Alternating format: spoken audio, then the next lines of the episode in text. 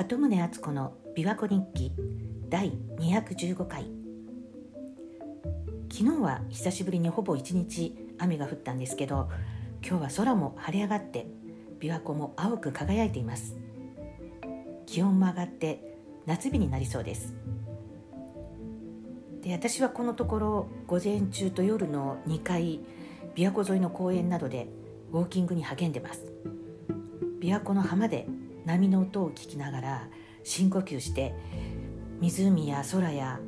太陽からいっぱいエネルギーをもらってで歩いてます。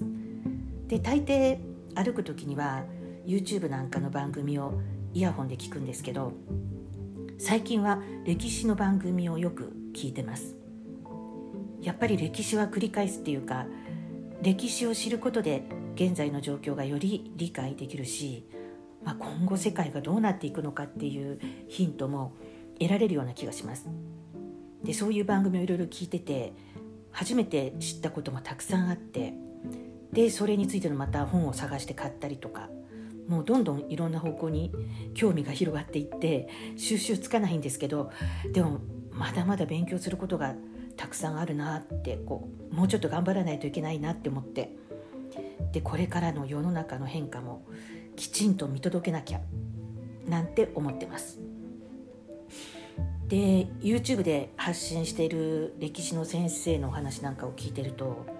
最近ではもうね YouTube をはじめネットの言論統制もかなりきつくなってるみたいで思うことを全て話せないみたいですよね。でその一方で出版の自由っていうのはまだあるようなのでネットで言えないこととか、まあ、あるいは言ったとしても後で削除されてしまうような内容については本に書いて出版するっていう手段しかないようなんですけどまあその方がこちらもちゃんと本を買って本を手に取ってじっくり読めるし、まあ、しかも本だったら保存できるから好都合ではあるんですけどね。結局技術的な面でも情報っていうのはデジタルで保存するよりも紙で保存する方が長持ちするって聞きますしやっぱり紙紙に文字で残すっていうのは本当に優れた大切な文化だと思います。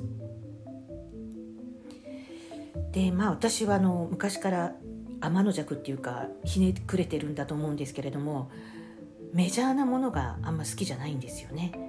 みんながいいっていうものは逆に嫌なんですよね。まあそれは好みの問題でもあるんですけどもでもそれとは別に最近は特にメディアの報道とか見てると普通だったら賛成とか反対とかいろんな意見があってもいいはずなのになぜかメディアの論調とか世論がほぼ一致していてもうそれに対する異論がほとんど出てこない時とかがあると逆にめちゃくちゃ怪しいっていうか危ないなって思ってしまうんです。まあ、そもそもメディアの論調自体信じてないことがほとんどなんですけども メディアがこうある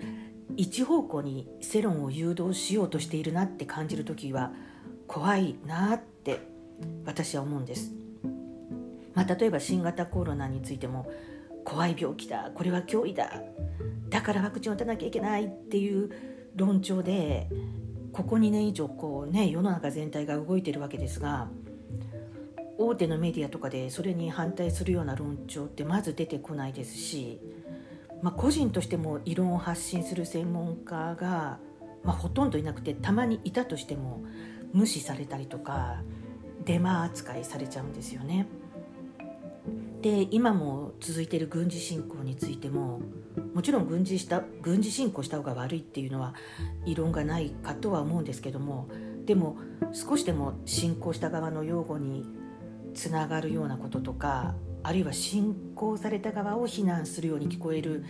発言をすると大バッシングの嵐になってますよね。まあ発言が許されてそれでバッシングならそれでいいのかもしれないんですけど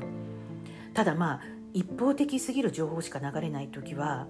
天の弱の私はね逆に警戒してしまいます。と思っていたらまたジョコビッチが発言していたんですね。これは4月22日付のヤフーニュースで見たんですけれどもちょっと読んでみますロンドン CNN グランドスラム優勝20回を誇る男子テニスのノバク・ジョコビッチ選手は今年のウィンブルドン選手権でロシアとベラルーシの選手の出場を禁止する決定をクレイジーと批判した。ロシアのウクライナ侵攻を受けてウィンブルドン選手権の主催団体はロシアとベラルーシの選手の今年の大会への出場を認めないことを20日発表した。世界ランキング1位のジョコビッチ選手は私自身子供の頃に戦争を体験しており決して戦争を支持しない。とセルビアオープンで述べた。ジョコビッチ選手がセルビアの首都ベオグラードで空爆に耐えたのは11歳の時だ。それがどれほどの心の傷を残すか私は知っていると記者団に語った。しかしウィンブルドンの決定を支持することはできない。クレイジーだと思う。政治がスポーツに干渉する時その結果は良いものではない。と続けた。っていうようなニュースだったんですけれども私がこれを読んでびっくりしたのはこのヤフーニュースへの一般の人のコメントがほぼジョコビッチ批判で埋まっていたことなんです。理解あるコメントも少しはあるのかなと思って読んでたけども、まあ、ほぼ皆無に近い感じでした。でも実際はあの女子テニスの伝説のプレーヤーだったビリー・ジーン・キングあとマルチナ・ナブラチロワもうこの国籍による差別に反対するって発言してるんですけれどもでもやっぱりね現役のジョコビッチ選手の発言の方がや目立つのか批判はジョコビッチに集まっている感じなんです。でこの CNN のニュース原文を見てみたんですよね。そしたらちょこっと日本語のニュースには訳されてない部分があったんです、え、その部分っていうのが、えー、っとジョコビッチが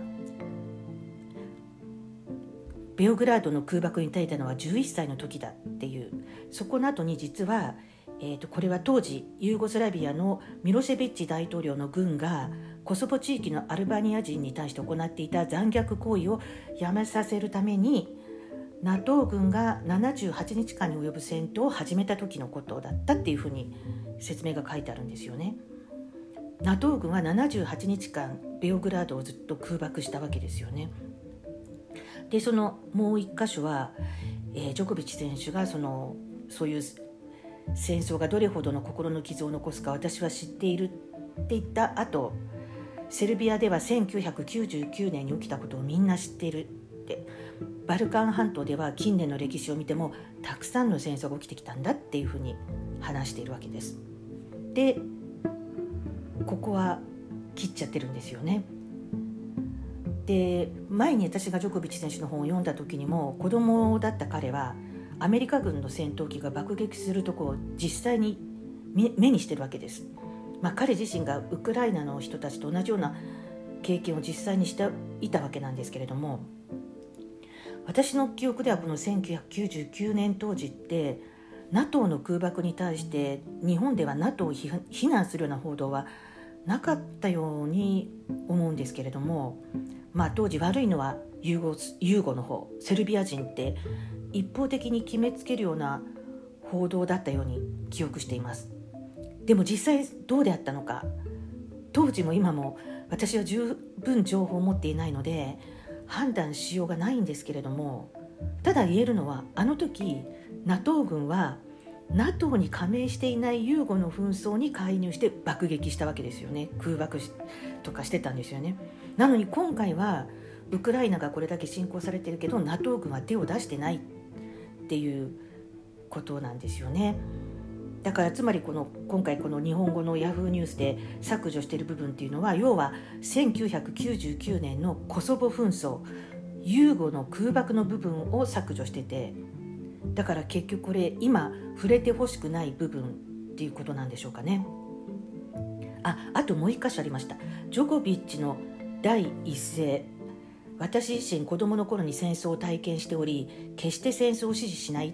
ていうセリフがあったんですけども原文ではまず私は常に戦争を非難する。私は決して戦争を支持しない。自分自身が子供の頃に戦争を体験したからって言ってるんです。だから最初に常に戦争を非難するって言ってるのにこの文章は日本語では削除されてるんですよね。これが第一声なのに。まあ意図的かどうかわからないですけどもということで私は日本語のニュースにも少し不信感を持ってしまいます。高橋洋一さんとかもよく言ってますけれどもニュースは鵜呑みにせずにとにかく一次資料に当たるのが一番だっていうのは肝に銘じました。でちなみにテニスのウィンブルドン選手権が過去に一度だけ国籍を理由に排除してるんですけれども選手を。それは第二次世界大戦直後にドイツと日本の選手が排除されたそうです。詳しいことはわからないんですけれども戦争に負けた後でも排除されてしまったんですね。まあ私はもう常に一方的な情報だけを与えられてるんじゃないかとアンテナを張って、まあ、大手メディアのニュースは鵜呑みにせず疑ってかかる姿勢を持ち続けたいと思いますまあそんなことしてるとひねくれすぎてしまいそうですけど世論を誘導しようとする勢力にはあがらわない抗わないといけないと思っています鳩宗敦子でした。